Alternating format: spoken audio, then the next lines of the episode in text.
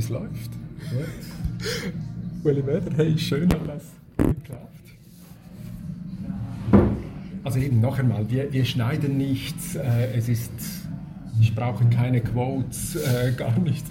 Wir reden einfach über nichts, was wir nicht äh, online haben wollen. Mhm. Okay. ich habe, ich habe natürlich eine kleine Roadmap gemacht, aber ich halte mich ja dann doch nicht dran. So, bitteschön, was darf sein? Cappuccino bitte. Ja. Überredet. Und vielleicht noch ein kleines Glas Wasser. Gerne. Wir haben knapp eine Stunde, gell? Jawohl. jawohl. Ähm, ja, ich, schau mal, ich, ich dachte mir, ich fange bei deinen Büchern an, weil du hast mir gesagt, du musst Bücher zurückbringen und du bist genau. jetzt da wirklich reingekommen mit zwei dicken Teilen. Also du trägst wirklich noch Bücher rum? Ich liebe Bücher, aber wenn ich sie gelesen habe, dann gebe ich sie in der Regel weiter. Und jetzt hatte ich gerade so ein Thema, 68, und da haben sich natürlich Dutzende von Büchern gestapelt ja, und ja. Äh, da habe ich einen großen Teil gestern dem Antiquariat Vase gebracht und jetzt ja. der neu errichtete Bücherraum hier in Oerlikon, ah, der hat sich für etwa 70 dieser Bücher interessiert. Die haben die okay. auf einer langen, langen Liste angekreuzt und die schleppe ich jetzt dorthin. Also wo, wo hast du diese Liste veröffentlicht oder, oder äh, schickst du die rum? Da, da habe ich einfach so zwei, drei äh, potenziell Interessierten habe ich äh, die rumgeschickt und äh, die sind jetzt doch recht heiß begehrt. So. und der Bücherraum, ja, das äh, ist relativ neu errichtet. Ich ja. bin jetzt auch heute zum ersten Mal dort. Ja, ja. Äh, ja so eine Initiative von Stefan Howald und anderen, die äh, da einfach mittlerweile, glaube ich, über 20.000 Bücher ja. äh, zur Verfügung stellen, der Öffentlichkeit zur Lektüre. Ja. Also gut, diese, aber eben, wenn, nachher ist es halt eben doch schön, wenn du das PDF hast und schnell nachschauen kannst, ja, wo ist jetzt die Stelle und äh, was habe ich dort gesagt und bei eins oh, oder nicht. Also einige der äh, mittlerweile verschenkten Bücher habe ich dann wieder irgendwo gekauft und dann aber wieder ja, weitergereicht. Genau. Ich mag nicht mehr so stark. Ja. Also ich bin ja in den letzten Jahren umgezogen und ich fand das immer, ich habe immer geflucht über die Bücher, aber habe sie natürlich auch, weil ich sie liebe, natürlich. Ja, ja gut, also ich, ich finde, das ist schon ein, ein, ein schönes Thema, diese, dieses Bücher, dieses äh, Rumschleppen, dieses PDF. Ich würde eigentlich gerne noch über diesen, über diesen Workflow, also deshalb äh, werde ich jetzt intim. Wo liest du deine Bücher? Auch, äh, ich bin gerne zu Hause. Früher, wenn ich äh, da noch so äh, erwerbstätig war, dann habe ich oft früh morgens und spät abends gelesen, mehr dann so Literatur, Philosophisches.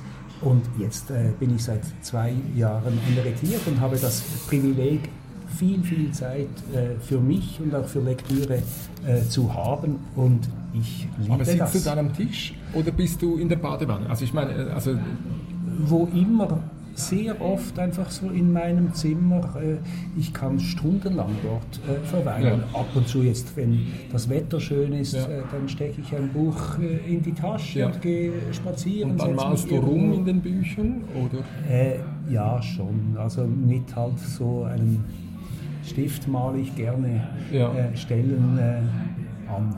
Also ich meine jetzt eben dein aktuelles Buch, Was bleibt, ich meine, das sind ja hunderte von Verweisen und hin und her. Was, was hast du denn da für ein System, dass du da noch weißt, wo habe ich das gehabt? Und äh, also, da, da musst ah, ja. du ja während dem Lesen irgendwie schreiben. Ja, ja, nicht? gut, aber äh, ich meine, das äh, hat eine Tradition jetzt über viele Jahre und da bin ich dann schon sehr diszipliniert und weiß, wie ärgerlich es ist sonst, wenn du ja. am Schluss plötzlich eine Quelle suchen musst. Nein, also wenn ich etwas lese und, und äh, dann dokumentiere ich das. Und also, wie, also äh, Computer nebenan und, und dann... Ich habe im, im Computer elektronisch, ja. aber auch äh, äh physisch, also greifbar. Ich habe ja. die Ordner mit allen Anmerkungen, die dann dort abgelegt sind, damit, wenn etwas ist, ich auch äh, nachgucken kann. Zettelkasten nicht. Zettelkasten hatte ich in, in ja. klassischem Sinn. Jetzt ja. ist es auch eine Form von Zettelkasten, oder? Weil ja. das sind dann die Anmerkungen von 1 bis 1000 und darüber hinaus ja, genau. vieles mehr, was nicht im Buch ist. Und das ist dann schon für mich greifbar. Und das Konzept zu einem Buch entsteht dann wie, also das, das kannst du jetzt aus dem Zettelkasten ziehen, wie das Luhmann einmal gesagt hat. Die Bücher entstehen, ja, ja sag mir halt was und ich gehe dann das zusammensuchen oder... oder nein, nein, nein, nein. also eigentlich äh, halte ich es lieber mit Habermas als mit, mhm. mit Luhmann. Also Luhmann äh, Zettelkasten nie unter 5000 pro Buch, Habermas umgekehrt, oder? Nie mehr als 25 Bücher, weil äh, wichtig ist, ja. selber zu denken. Das ist mir an sich äh, die, die sympathischere Variante. Ja. Dankeschön äh, aber solche Bücher.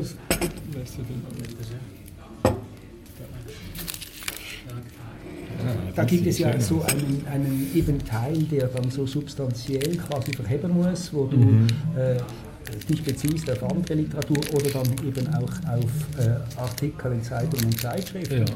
Und, und für diese Teile äh, sind die Dokumentationen äh, wichtig.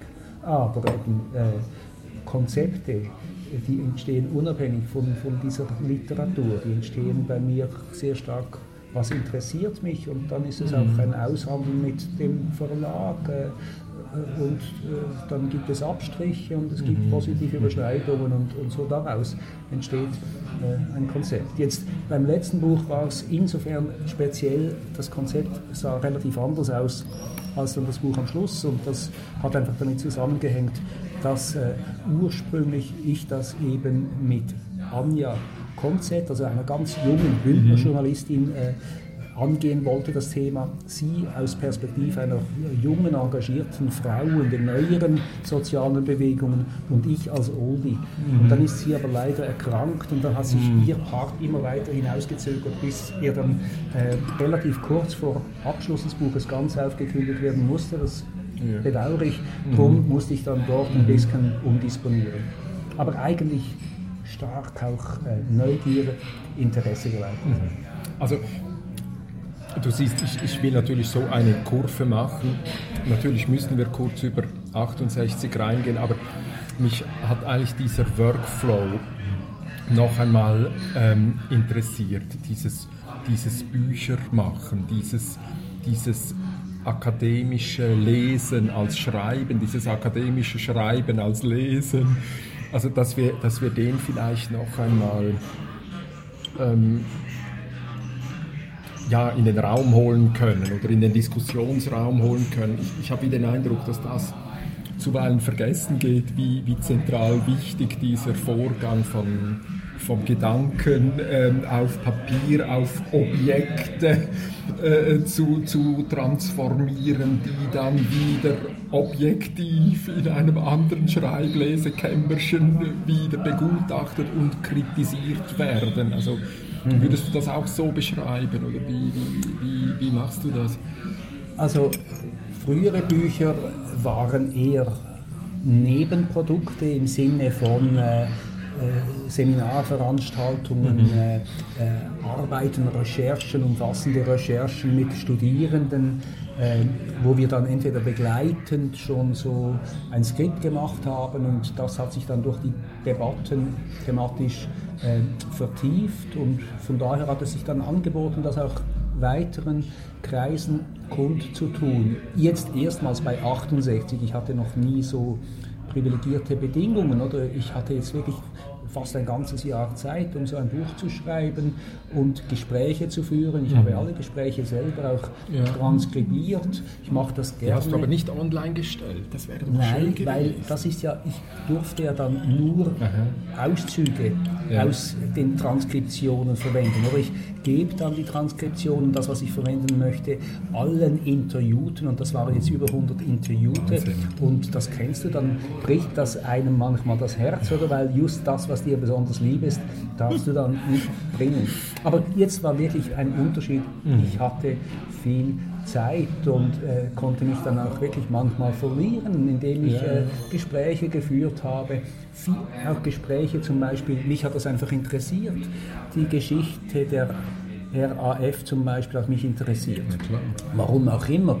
Der Verlag, der wollte das jetzt nicht im Buch drin haben, aber äh, nichtsdestotrotz habe ich dann für mich einfach diese Gespräche geführt weil mich das interessiert hat, weil ich das spannend gefunden habe, mit dem ich weiß nicht, frühen Freund von Gudrun Engslin äh, ja. äh, zu reden. Äh, das habe ich einfach sehr gerne gemacht, für mich dann. Ja, natürlich, und 68 ohne äh, RAF ist auch ein bisschen... Ja gut, und, und, bei 68 war es natürlich für mich, also äh, ich fühle mich äh, dieser Zeit verbunden, ich laufe manchmal auch Gefahr, das ein bisschen nostalgisch zu verklären, oder? Ich äh, habe diese Horizonterweiterung äh, ja, sehr gerne gemacht.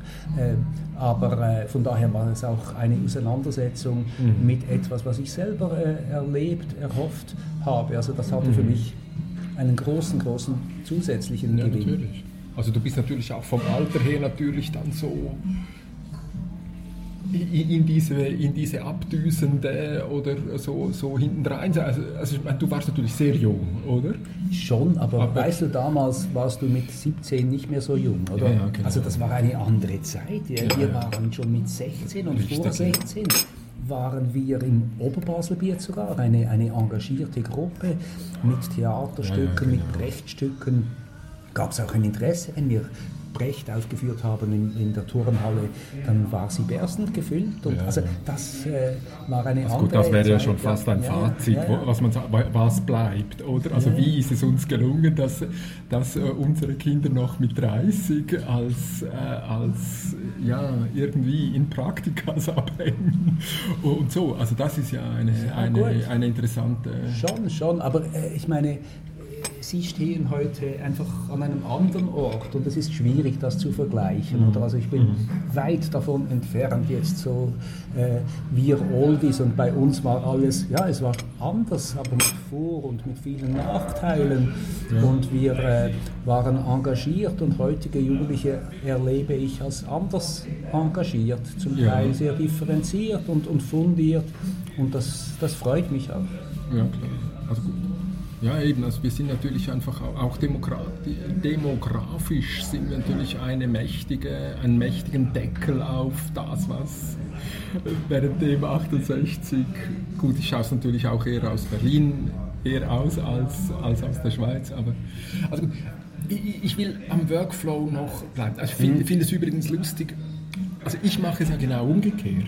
Ja. Also ich sage ja einfach, also wenn ich Begegnungen mache, mhm. wie ich es jetzt hier ja auch gemacht habe, ich will einfach nichts hören, was du nicht hier drauf haben willst. Und dann habe ich es aber eigentlich frei, ja. in dem Sinne. Ja. Ja. Und dann habe ich vielleicht, also es könnte ja eine paradoxe Intervention noch sein, was wir da typischerweise machen. Mhm. Im, im, zum Beispiel, ich habe ja im Gefängnis gearbeitet, dass wir den Gefangenen sagen, bitte sag mir nichts weil ich bin ja eingebettet in dieses Rechtssystem, sage ja, ja. bitte nichts, was, was ich dann sagen müsste aus rechtlichen Gründen.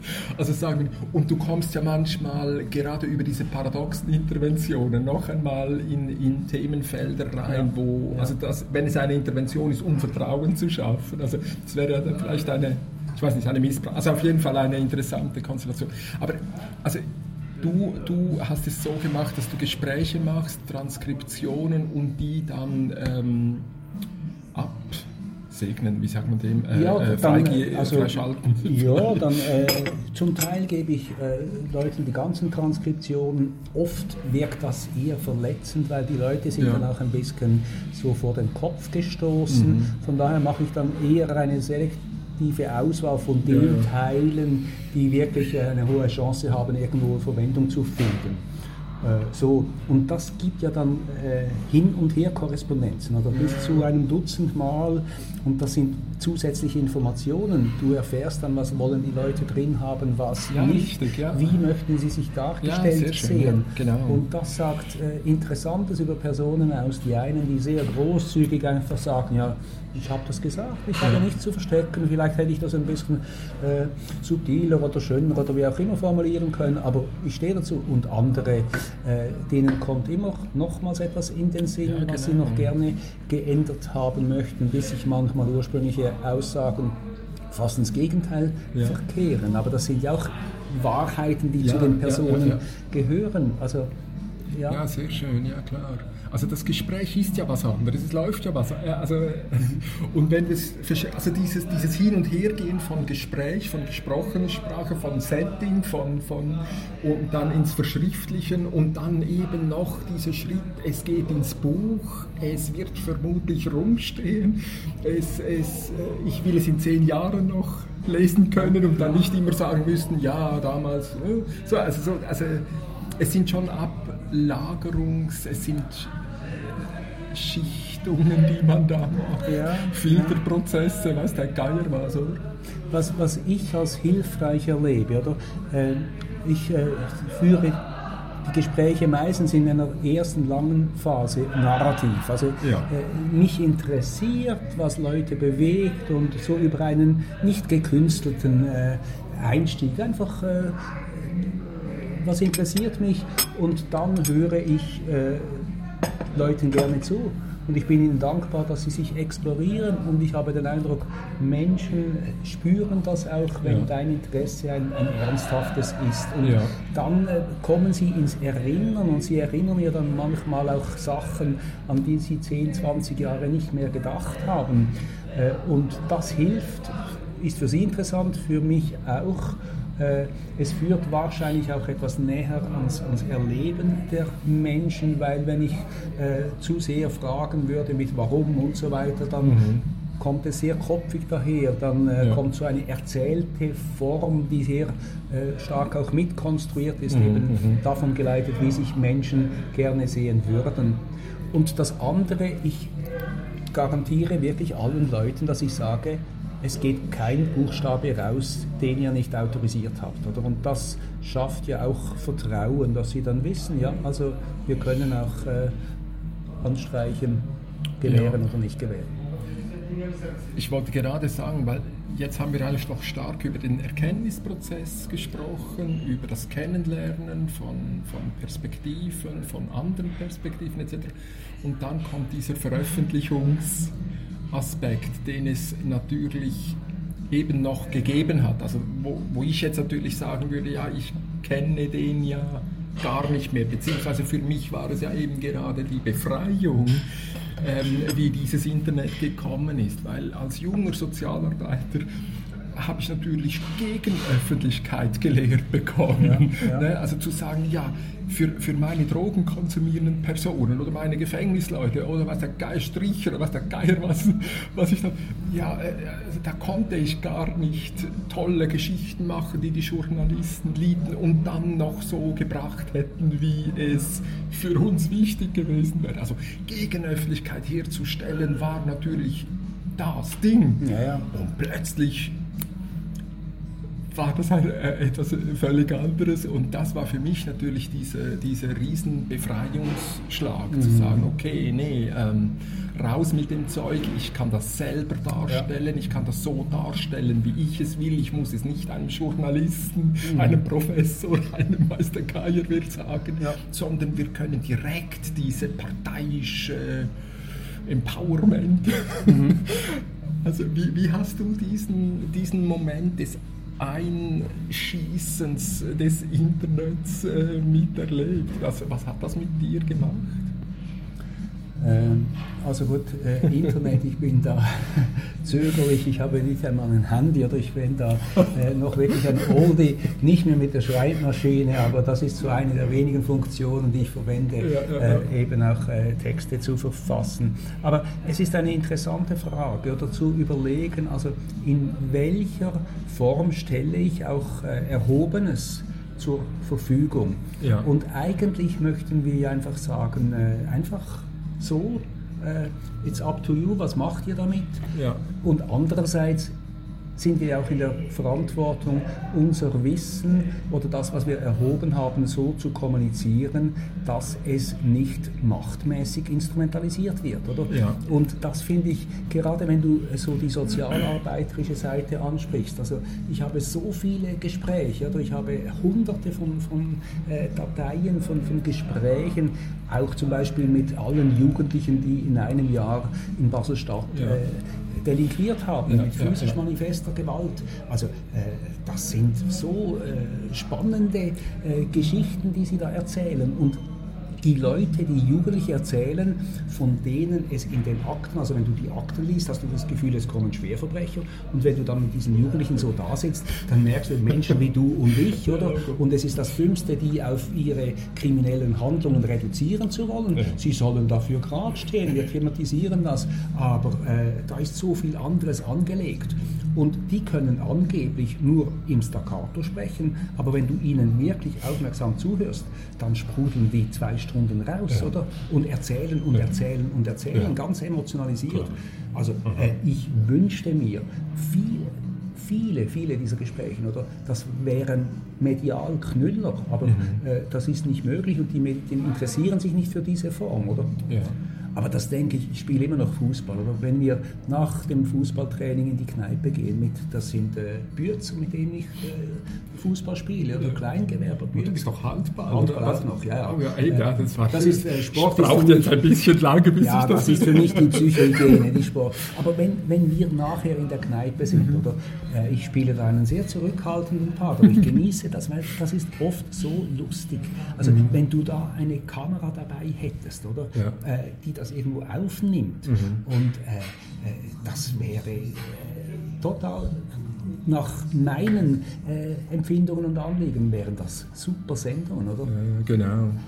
Äh, ich finde das jetzt sehr schön, dass du das bringst, diese, diese also ich, ich habe natürlich immer Hugo Ball zitiert, ja. wie er einmal sagt, es geht darum, sich der Verwendbarkeit zu entziehen. Mhm. Mhm. Und äh, ich weiß einfach noch sehr gut, wie also ich glaube, du hattest im Buch jetzt Band 1 von uns noch drin und in Band 2, das, das kleine, dort haben wir dann ähm, noch immer behauptet, das war 2010 erschienen, mhm. haben wir immer noch behauptet, Twitter sei ein sicherer Ort. Das war so eine, ein, ein Tweet, den ich oft gemacht habe. Und wir haben dann äh, gesagt, was ist eigentlich ein guter Twitter-Tweet? Und dann haben wir eigentlich gesagt, ein guter Twitter-Tweet ist einer, den du eben nicht abdrucken könntest in der Zeitung oder so etwas, sondern da siehst du eigentlich nur, dass ein Hashtag äh, von einem Account zu einem anderen retweetet wird und dort nochmal ein Hashtag und noch ein Link verkürzt von äh, diesen Verkürzungsmaschinen, wo du nicht einmal weißt, wohin der jetzt geht und so weiter. Also es ist eigentlich eine eine Aufstellung, wo du dann wie gesagt, ah, aber wenn der Ueli den Vreni sagt, dass dort hinten der andere war, dann ist so, wow, ah, das ist ja jetzt komisch, das muss ich anschauen. Es, es gewinnt also eine Kraft yeah. nicht aus dem Satz. So, und dann kam ja diese Umstellung, die kam typischer oder lustiger, nicht typisch, lustigerweise mit, mit, Trump ziemlich parallel, diese Erweiterung von Twitter auf 240 Zeichen. Und plötzlich hattest du diese Zitatmöglichkeit, du konntest jetzt wirklich einen Satz, mhm. konntest, konntest du sagen. Und, und jetzt ist diese Definitionsmacht reingekommen, was ist gutes Twittern? Und Twittern ist, wenn man so etwas macht wie Chatten oder, oder, oder Briefchen schreiben halt so Musenalp hin und her, weiß der Teufel was. Ja. Aber dieses, dieses Suchen nach, nach einer Kommunikation, welche, könnte man denn nicht sagen, dass ein Buchschreiben eine Möglichkeit ist des der Ausschaltung von Multiperspektive, um eben gerade das zu sichern. Ich will es jetzt so sagen und, und da redet mir im Moment noch niemand drein. Mhm. Mhm. Findest du das komisch? Äh, nein, komisch überhaupt nicht. Äh, ein bisschen stimmig insofern, dass es natürlich immer äh, so eine Endfassung dann oder geprägt ist von, von auch eigenen Anliegen, eigenen Perspektiven. Aber es ist schon wichtig, kannst du das so kommunizieren, dass es gewissermaßen auch für andere intersubjektiv nachvollziehbar ja, okay. ist. Also Nachvollziehbarkeit ist ja. Weg transparent und hast du auch die Offenheit, wirklich äh, unterschiedliche Sichtweisen äh, einzubeziehen. Ja. Und das, das finde ich schon, schon wichtig. Und das finde ich äh, das Interessante. Also ich kenne mich ja mit Twitter nicht aus oder äh, bin nicht auf Facebook und so weiter. Aber äh, was du sagst, wie wichtig es auch ist, sich der Verwendbarkeit zu entziehen. Also äh, ich meine, die Neugierde, das öffentliche Interesse, das ist immer wichtig zu überlegen, was macht es mit mir und wo laufe ich Gefahr, das mhm. irgendwo mehr mitzubedienen, als mhm. es mir eigentlich entspricht. Und ich habe den Eindruck, da ein, ein zurückhaltender Umgang, ein offener, ein ehrlicher, aber auch ein zurückhaltender Umgang in dem Sinne, wir müssen ja nicht alles machen, was wir machen können. Das halte ich schon für wichtig, also weil äh, das ja dann auch den Vorteil mit sich bringt, wenn du ein gewisses Vertrauen erlangst, also von Menschen auch, die das heute auf einer ganz anderen Bühne lagen als du mhm. selbst, mhm. aber die das auch interessant finden, sich zu fetzen, sich auszutauschen mhm. mit unterschiedlicher Gattung Leute, dann äh, ist das ein Erkenntnisgewinn. Mhm. Also das Multiperspektivische kommt für dich ja. mit herein und das hat natürlich auch Schmerzhaftes. Also äh, ich bekomme relativ viele interessante äh, Informationen. Äh, Leute, ein Strafrichter oder Verwandte eines Bundesrates und so weiter, kommen einfach zu dir und, und äh, legen dir manchmal stapelweise Material auf den Tisch, weil sie sagen, den Medien geben wir es nicht, das gibt mhm. einfach so mhm. äh, einen Hype, aber wir, das wollen wir nicht, wir möchten einen sorgfältigen Umgang und dann erlangst du ein Wissen, äh, bei dem du manchmal die, die Wände hochgehen könntest. Also dann ja. würde ich am liebsten auf den, auf den Marktplatz gehen und, und solche Informationen rausschreien, Geld, Geld weitergeben aber dort wieder zu überlegen, wie versuche ich das aufzunehmen, zu kommunizieren, dass es etwas konstruktiv weiterführendes hat. Natürlich ist das auch geprägt durch eigenes, aber es eröffnet ja auch das Perspektivische. Ja klar sind wir schon fast beim Whistleblowing oder so, also wo, wo, wo dann Menschen merken, dass sie jetzt mit einem Wissen konfrontiert worden sind, was sie, was sie nicht mehr zurückhalten können. Ja, also nur du hast, äh, also das ist jetzt eine Assoziation, du hast das Gefängnis erwähnt. Ich mhm. habe selber ja relativ viel Erfahrung, äh, ich war mehrfach im Knast. Oder? Und das eine Mal, als ich wirklich eine massive äh, Gewaltsituation auch erlebt habe und ich selber dann auch in eine Einzelzelle kam, da habe ich ein Gesuch geschrieben an den Strafvollzugsbeamten und das hat jeder Inhaftierte hat das Recht und dann ist der Gefängnisdirektor mit diesem Brief, den ich geschrieben habe, äh, zu mir in die Zelle gekommen und hat vor meinen Augen diesen Brief zerrissen und etwa zehnmal die Türe auf und zugeschmettert und du Schwein zu mir gesagt, mhm. oder? Mhm. Also, äh, ja, ja. gut. Ja, ja, spannend. Ich bin immer noch an meiner ersten Dienst hier. Mhm. Im Moment habe ich ziemlich Spaß an Zwingli-Filmen. Mhm. Nicht, weil er so toll ist, aber weil ich den Eindruck habe, dass ähm, wenn du mit einer bestimmten Brille den Film anschaust, ähm, dann siehst du, wie ein neues Medium in eine Gesellschaft eingezogen wird. Die erste Szene des Films Zwingli hockt auf dem Wagen und glotzt in die neuen Medien. Die Welt links und rechts lenkt ihn bloß ab, weil auf dem Papier ist das. Er springt dann, zweite Szene, äh, in Zürich vom Wagen. Der Chorherr Hoffmann empfängt ihn und, und Zwingli, hast du gelesen, Erasmus, das neue Papier von Erasmus, hast du es gelesen? Und, und dann, oh, immer du mit dir, das sagt er glaube ich nicht, aber äh, es liegt, äh, der Elefant ist im Raum, immer du mit deinen neuen Mädchen so. Ne? Und dann, oh, und dann kommt dieses, dieses Publizieren, wie wir es jetzt so beschrieben haben, ne? also dieses Hin- und Herwälzen von und dieses wieder zurückgeben, wie du das machst mit deinen Interviewten. Es gehen Schriften hin und her und man beginnt sich auf einer völlig anderen Ebene noch einmal darüber zu verständigen, ja. was ist jetzt eigentlich wirklich, wie wirklich ist jetzt diese Wirklichkeit, was habe ich wirklich gesagt und so weiter. Also, Hast du den Film gesehen? Ja, ja, ja, ja. Ich erinnere das auch gerne und ich erlebe das so als Doppel doppelt und auch stimmig. Also auf der einen Seite so auf dem Wagen sitzen und, und zu lesen auf einem holprigen Weg, das ist ja irgendwo etwas strange und doch äh, sympathisch für mich, weil ja. es irgendwo so die Neugierde ja. äh, sich fesseln lassen, sie, gebannt sein ausdrückt. Das ja. gefällt mir.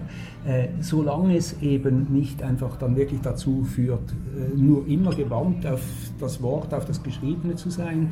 Äh, wichtig ist ja, dass wir bereit sind, unsere Scheuklappen äh, zu äh, lockern und die Horizonte ja. zu öffnen. Und äh, dann ist ja jeder Tag, jede Begegnung ist fast wie ein, ein Buch lesen. Oder? Wir erfahren jeden Tag so viel, wenn wir auch bewusst sinnlich wahrnehmen mhm. und uns berühren lassen, uns auch durch Irritationen irritieren lassen, also nicht nur so cool einordnen ja. in immer wieder selbiges Schema, sondern wirklich Wahrnehmungen auch als ein Geschenk nehmen, das hilft, unsere Scheuklappen äh, zu lockern. Und das finde ich äh, so wichtig, oder dass, dass wir, äh, äh ich meine, wenn wir einfach nach dem Schema F etwas angucken, dann sehen wir immer wieder selbiges und dann ist es mhm. auch langweilig. Ja. Also die Neugierde, die Offenheit zu haben. Ja. Und wenn ich aber versuche, das auch bewusst wahrzunehmen und dann auch noch äh, schreibend etwas zu verarbeiten, dann äh, habe ich den Eindruck, bekommt es auch äh, eine weitere Dimension der Vertiefung. Ja. Und das finde ich so vom Erkenntnisgewinn Absolut, her ja. äh, etwas, etwas Schönes. Oder? Also, äh, dann können wir so unsere Alltagserfahrungen auch etwas äh, ja. gegenchecken und das, ja, der epistemologische Bruch in der Philosophie, oder? dass äh, wir dann eher auch etwas Distanz zu uns selber einnehmen können. Das kann teilweise durch die Literatur, durch das Wahrnehmen einer anderen Sicht, aber noch viel mehr äh, durch die offenen Augen und Ohren im, im Alltag sein. Ja. Und dann kommt für mich schon noch dazu, äh, ich es hat sicher immer auch narzisstische Prägungen, das Veröffentlichen, keines, keine Frage. Oder, aber äh, ich liebe das einfach. Also ich, ich, mhm. kann, ich kann stundenlang, ich kann 14 Stunden, kann ich 60 Stunden, kann ich einfach so für mich, ich vergesse dann fast die Zeit äh, am Tisch äh, äh schreibend Klar. verbringen.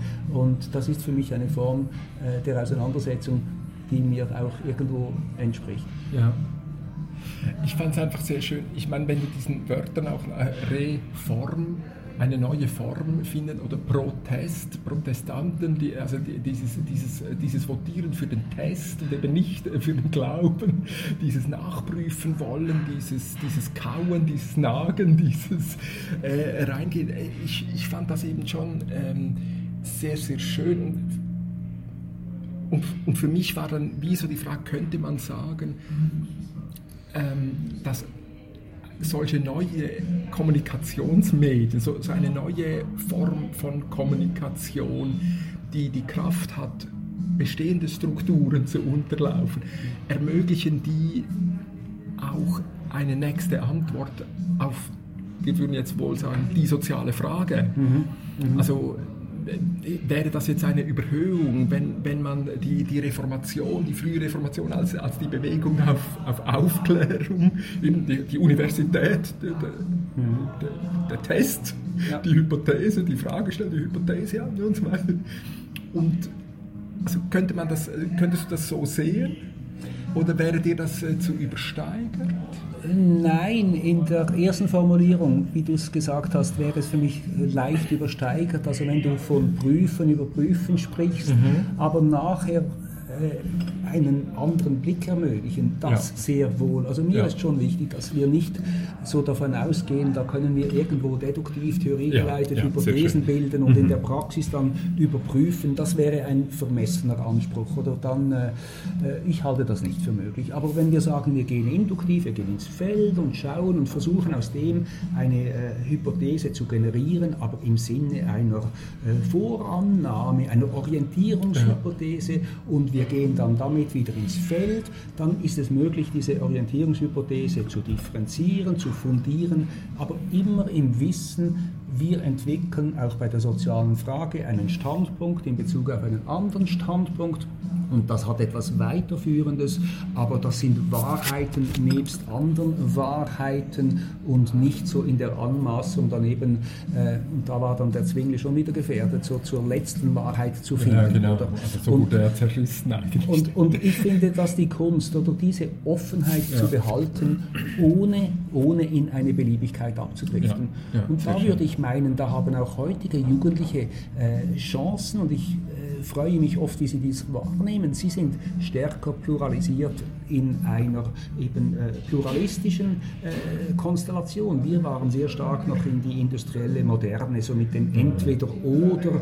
Die Welt erschien homogener, wir meinten die Welt erklären zu Das können. Böse war, hatte auch einen Wir wussten Ort. immer genau, Also, ja. wer böse ist und wir hatten äh, Hemmungen, uns mit Andersdenkenden zu treffen, weil da bestand eine gewisse Angst, über den Tisch gezogen zu werden. Und heute ist doch eher ein Verständnis, ja, wenn du auch mit äh, Leuten dich triffst und vielleicht sogar zusammenarbeitest, die vieles anders schauen, indem wir uns näher kommen, können äh, sich die Bereiche überschneiden, auch vertrauensmäßig, wo es möglich ist, konkrete Schritte zu unternehmen, äh, aber indem wir uns näher kommen, da sehen wir ja auch mehr, wo sind die Differenzen. Und das darf ja auch sein, das macht ja auch etwas Lebendiges und Spannendes.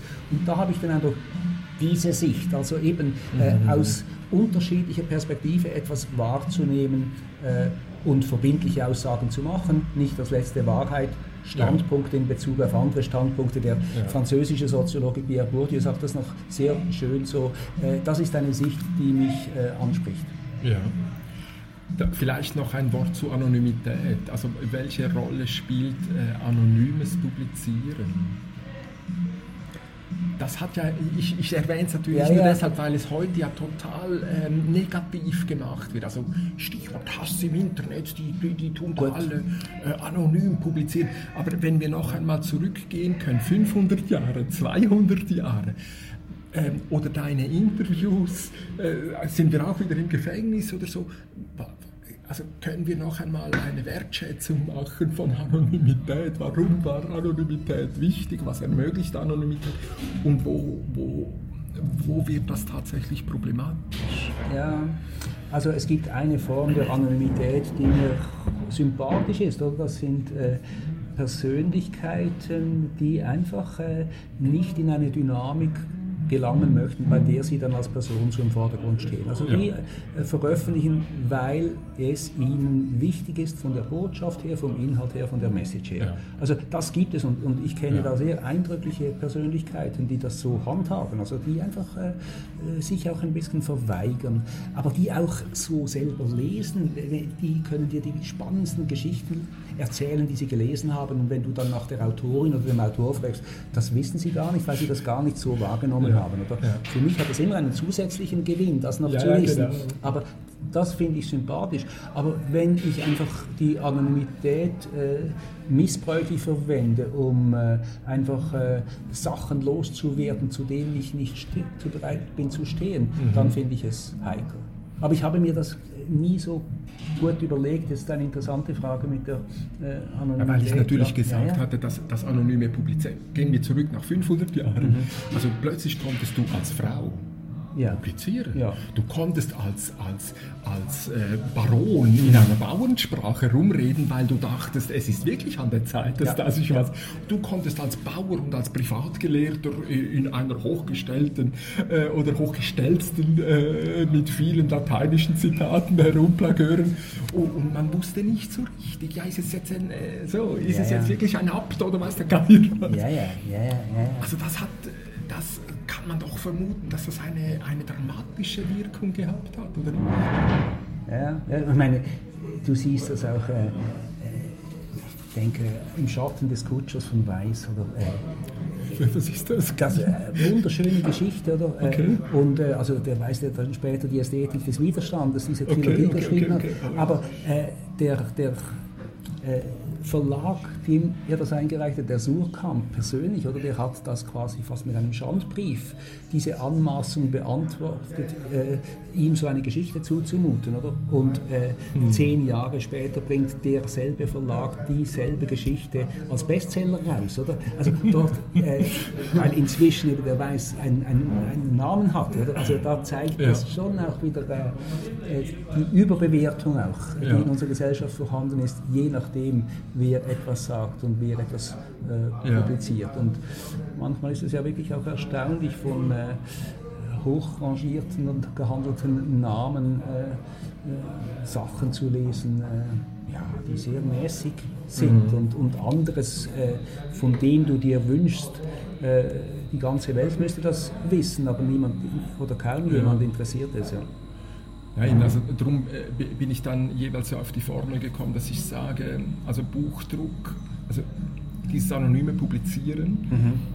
ermöglicht den Ausschluss von Multiperspektive. Mhm. Jetzt ich, du nicht, mhm. 600 mhm. Seiten lang, rede mir keiner rein. Jetzt ich, ich gebe es auf den Markt in die universitäre Bibliothek ja. Und dann kommt wieder einer und weil wir ja jetzt nicht wissen, wer das ist, ich kann ja jetzt nicht hingehen und ihm den Kopf abschlagen, dass er endlich aufhört mit seinen blöden Geschichten, muss ich ja eigentlich wieder ja. im ähnlichen Stil publizieren. Und jetzt haben wir also eine, eine witzige Situation in einer äh, sozial verkrusteten Situation, dass, dass ich das anonyme Publizieren brauchen kann, eine Multiperspektive auszustellen, um aber eben gerade Multiperspektive zu erzwingen. Ja.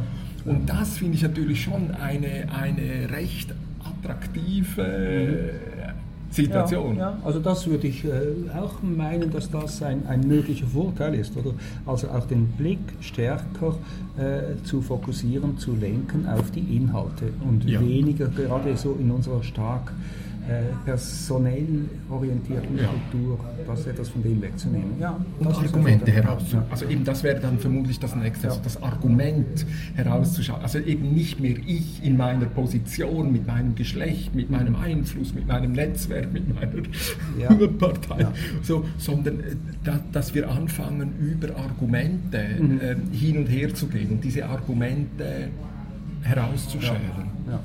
Also gut, die Frage ist natürlich, also, äh, und dann wäre ich glaube ich hier hinten, ähm, ja, die Zeit rennt, ähm, dass ich natürlich sagen würde, ja, aber eben anonym publizieren heute, also selbst wenn die Journalisten sagen, hui, da ist ganz viel Hass im Internet und auf Twitter und weiß der Geier dann müssten wir natürlich schon wissen, eigentlich ist anonymes Publizieren heute nicht mehr möglich. Also jede Dorfpolizei ist heute in der Lage, mich innerhalb von Minuten zu orten und zu verorten und zu finden. Und so. Also Anonymität. Also ich kann noch Fasnacht spielen und sagen, oh, ich bin hinter diesem Lümpchen. Aber, ja. und du kannst es, du findest nicht heraus, weil du nicht weißt, ich auch nicht, wie ich hinter deine, hinter deine Fassade oder deine, deine, deine Verkleidung gerade komme. Aber es ist natürlich äh, Lumpenspiel, oder? Also eigentlich ist Anonymität absolut verloren. Mhm, mhm. Ja, wobei ich gerne noch äh, schon ein Argument äh, der Anonymität entgegenhalte. Das ist für mich schon sympathisch. Auch irgendwo ein Text bekommt auch ein Profil, äh, in dem eine Person dazusteht. Zu dem, ja. was sie sagt, was sie schreibt. Ja. Also äh, bereit ist, auch sich hinzustellen, gerade äh, äh, wenn der Wind vielleicht etwas rau äh, weht, ja. sich äh, auch exponiert. Oder? Ja. Und, und das, äh, das erhöht für mich irgendwo so die Ernsthaftigkeit auch, auch eines Textes. Das ist für mich die, die positive und die wahrscheinlich stärkere Seite, die ich so gewichten würde. Ja. Also ja, eben, also man, man, müsste das vermutlich so in ein Wertequadrat nehmen. Oder? Aber es also, kann Situationen geben, ja, wo, ja. wo vielleicht das andere äh, eine mögliche Form ist. Ja. Würde ich nicht ausschließen. Ja. Ja, eben, also äh, keine Ahnung. Also ich, ich denke, diese, diese, also hey, im Moment würde ich ja nur sagen, Anonymität wird im Moment schlecht gemacht mhm. und gleichzeitig wissen wir, dass es gar keine Anonymität mehr gibt. Es ist für mich so ein, ein doppelter Boden, der da so am, ja. am, am, am Durchknallen aber, ist. Aber weißt du, also ich bekomme ja ab und zu äh, so anonyme Zuschriften und äh, am liebsten an die Wand stellen und so weiter. Ja, ja, also, und äh, dann denke ich immer, ja, also ich wäre sofort bereit, auch mit solchen Leuten äh, mich auseinanderzusetzen. Ja, und, und äh, wenn das dann nicht möglich ist, schade, es tut mir dann auch leid für die Leute, die dann so funktionieren. Ja, ja, aber das ist ja fast immer so. Also, dass, wenn, du, wenn du diesen Stimmen nachgehst, ist es ja, äh, findest du natürlich völlig andere äh, Menschen, die, die, die das so eben nicht sagen. Jetzt könnte man sagen, sie sind unglaubwürdig und gleichzeitig würde ich natürlich sagen, ja, aber dieses Austauschen der Waffen ja, ja. in eine Feder ja, war natürlich, und da, also ich meine, wir kennen ja diese, diese alte Literatur, die war ja auch voller fäkalen äh, Gewaltsausdrücke.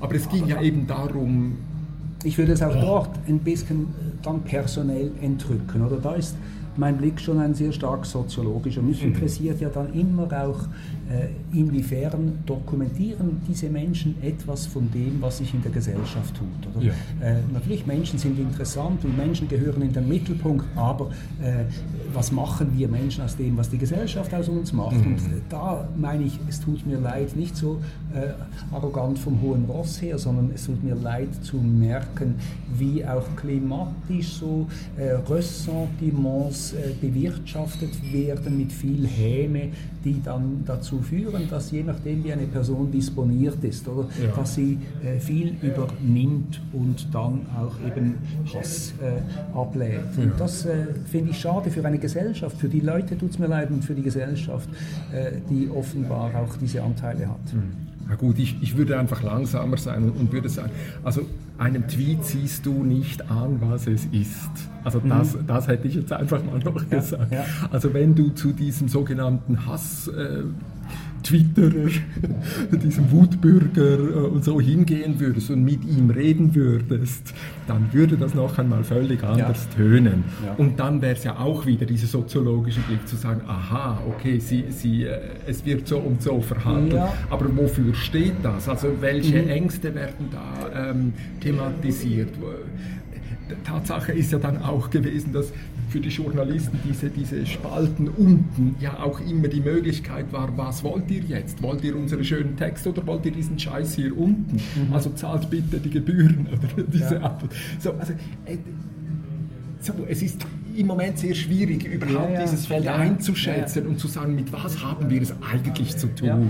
Gut, aber das einerseits ist es wichtig, das auch zu relativieren, ja. wie du das sagst, ja. und auf der anderen Seite ist es aber auch wichtig, einfach eine Äußerung mal äh, ernst zu nehmen, also eine Wahrheit, die präsentiert wird und ja. die Gründe hat, dass sie eben so und nicht anders daherkommt. Ja. Genau. Schau mal, ich habe einen schönen Satz für dich. Mhm. Wenn Daten das neue Öl sind, ist dann Information das neue Kapital. Aha. Also Information als, als ein Kapital zu nehmen, das halte ich für sehr wichtig, oder? Und dann könnten wir doch sagen, ähm,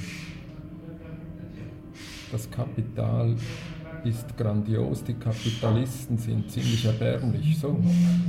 Nein, ich, also, äh, ich, das ist ein Sloterdijk-Zitat. Äh, habe immer noch meine sozialistische Sicht und, und äh, ich halte den äh, Kapitalismus trotz vielen Errungenschaften äh, für keine äh, eigentlich stimmige Wirtschafts- und Gesellschaftsform, so mit ja. dieser forcierten Konkurrenz. Also den äh, kontrastiere ich äh, gerne, aber jetzt als erbärmlich äh, würde ich ihn nicht bezeichnen. Ich finde es eine, eine, eine Konzeption, die für mich überwindbar ist, ja, hoffe ja. ich.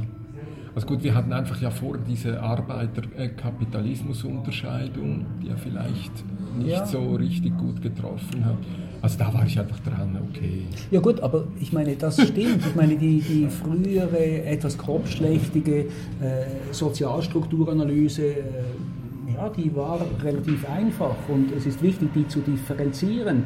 Aber auch in der Soziologie oder führt dann ja zum Teil die berechtigte Differenzierung dazu, äh, dass es fast kein scheinbar oben und unten mehr gibt. Und das halte ich für fatal, oder? Weil ich denke, es gibt äh, natürlich räumliche Konzeptionen. Es gibt nicht nur das Oben und das Unten, es gibt auch horizontal, es gibt räumliche Differenzierungen. Und es ist wichtig, die alle in den Blick zu nehmen, aber nicht so zu tun, als ob es nur noch darauf ankäme, wer trägt welche Schuhe und die feinen Unterschiede, die sind interessant, aber sie drücken auch äh, gesellschaftliche Formationen auf. Also von daher ist es mir wichtig, äh, zu differenzieren, zu fundieren, aber auch den Blick für, für das Wesentliche äh, beizubehalten.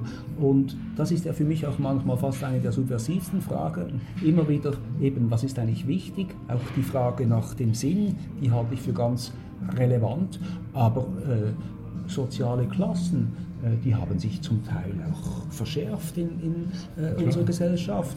Vor allem seit Ende der 80er Jahre, wo so ein äh, finanzgetriebenes, eben auch ja, Kapital- und finanzgetriebenes Regime oder Verständnis, eigentlich das politisch-liberale ganz stark überlagert mhm, und heute mhm. das Geld und nochmals das Geld so enorm wichtig geworden ist. Da geht etwas ja eigentlich verloren und von daher halte ich diese äh, grobschlächtigere ursprüngliche äh, Sozialstrukturanalyse, äh, die ist für mich nicht einfach obsolet geworden. Mhm.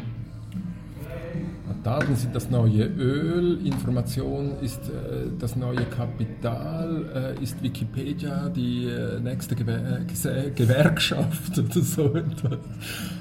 Also gut, also komm. Also äh, ich habe gerade Wikipedia etwas gelesen, weil ich äh, eigentlich dankbar bin, äh, dass sich da Leute, aber so um darum kümmern, auch Informationen zugänglich zu machen. Ja. Also dass der Blick, das liebe Geld spielt eine große Rolle in unserer Gesellschaft. Ja, eine zu große Rolle, aber es ist Macht.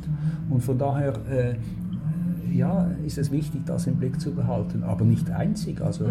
äh, soziale Netzwerke, Beziehungen und auch äh, das, das Wissen, die Information, aber auch hier für mich ganz wichtig, oder es ist ja nicht, wir sind von den Büchern ausgegangen, mhm, mhm. es ist ja nicht nur das Wissen, das in den Bücherwänden festgehalten ist, sondern äh, die alltägliche Erfahrung, das ist eben auch ein, ein Wissen, oder? Ja, genau. Und äh, das fasziniert mich, wenn sogenannt gewöhnliche Leute berichten, was sie im Leben einfach bewegt hat, ein gutes Leben zu führen. Mhm. Dann sind es oft auch ganz einfache Begebenheiten im Alltag und darum bin ich so vielen Menschen auch dankbar, die versuchen, ein gutes Leben zu führen, die sich einfach sozial verhalten, ohne dass sie immer so aufs Banner schreiben, ich bin ein ganz super sozialer Mensch. Ja, ja, Unsere Gesellschaft würde nie und immer funktionieren, gäbe es nicht so viele Menschen, die das einfach äh, in einem Selbstverständnis machen, ja gewissermaßen auch anonym machen, oder? Die verhalten sich nicht nur sozial, wenn irgendwo eine Kamera ist oder äh, wenn sie dafür irgendwelche Kreditpunkte oder Incentives bekommen. Mhm. Die verhalten sich sozial, äh, weil sie merken, das tut mir ja selbst gut. Wenn ich immer irgendwelche Giftteile in mir umtrage, dann, dann vergifte ich mich ja selber. Also das finde ja, ich eine gut. schöne Form. Ja klar, im Moment wäre einfach, um jetzt in der Metapher vom Zwingli-Film zu bleiben, wo, wo, sind diese Katharina von Zimmern, die, die jetzt kommen und, und sagen, hey Leute, es hat sich da wirklich eine eine Situation umgestellt. Wir, wir, wir haben es mit etwas anderem zu tun, wo wir mit diesen äh, bisherigen Kategorien eben dann doch äh, nicht mehr die, die, die entscheidenden Orientierungen haben. Ja, ich meine, eine ökologische, eine mhm. ökonomische, eine äh, kommunikative Krise, die komm, bekommst du ja mit links, rechts ja. und fortschrittlicher äh, konservativ nicht mehr, nicht mehr äh, sinnvoll in den Griff, oder?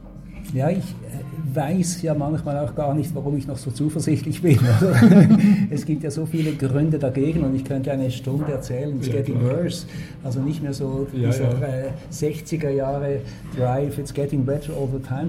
Und doch, ich habe das schon erwähnt, ich freue mich äh, jeden Tag auch darüber, eben, wie sich Menschen sozial verhalten. Und ich kann mir auch vorstellen, oder, dass äh, gerade durch diese finanzgetriebene Policy auch es eine gewisse Sättigung gibt. Ich finde, es ist ja sehr verständlich, dass Menschen ausgebrochen sind. Die früheren gesellschaftlichen Formationen, die haben auch viel festgezurrt. Ja. Und da war eine enge soziale Kontrolle auch. Ja. Natürlich hatten wir Freiheiten, die heutige Jugendliche nicht mehr hatten haben. Mhm. Aber es gab auch viele soziale Kontrollen. Und von mhm. daher verstehe ich, ja, dank Individualisierung ist gut, mhm. dass Menschen ausgebrochen sind in mehr vielleicht sachlich distanziertere soziale Beziehungen, die Anonymität vielleicht sogar äh, gesucht, die Freiheit in der Urbanität gefunden haben. Und doch realisieren wahrscheinlich heute einige, dass es in dieser erstrebten Coolness auch etwas allzu cool geworden ist. Von daher würde ich es nicht ausschließen, dass wieder Versuche zunehmen, mehr soziale Verbindlichkeiten zu finden, ja. nicht weil sie von oben verordnet werden oder aus der Angst oder aus der Not kommen. Ja. Aber das ist jetzt eine zuversichtliche Perspektive. Ich kann nicht die Hand ins Feuer legen, dass es so kommt. Und ja. vielleicht äh, äh, habe ich Mühe, die Realitäten äh, zu anerkennen und, und muss mich in so eine Zuversicht flüchten. Nein, ich würde sagen, es ist eine Möglichkeit. Ich kann nicht ausschließen, dass diese Form sich erfreulich verdichtet. Aber es kann auch ganz anders herausgekommen. Aber von daher ist diese Frage von dir nach der Perspektive eine offene und da würde ich sagen auch existenzialistisch. Es gibt für mich keine Alternative als versuchen, engagiert, sozial engagiert mhm. zu bleiben und Werte von Gerechtigkeit halt immer noch hochzuhalten, ja, auch wenn viele Leute fragen, ja, was ist das überhaupt? Ja, und wie können wir es heute ähm, wieder erleben und, und, und, und in dem Sinn gestalten, oder? Also, äh, hey! Ja, du, es Ganz tut mir leid, ich danke nein, dir fürs Interesse und für das ähm, Gespräch. Ein bisschen geschlingert, oder? Danke vielmals,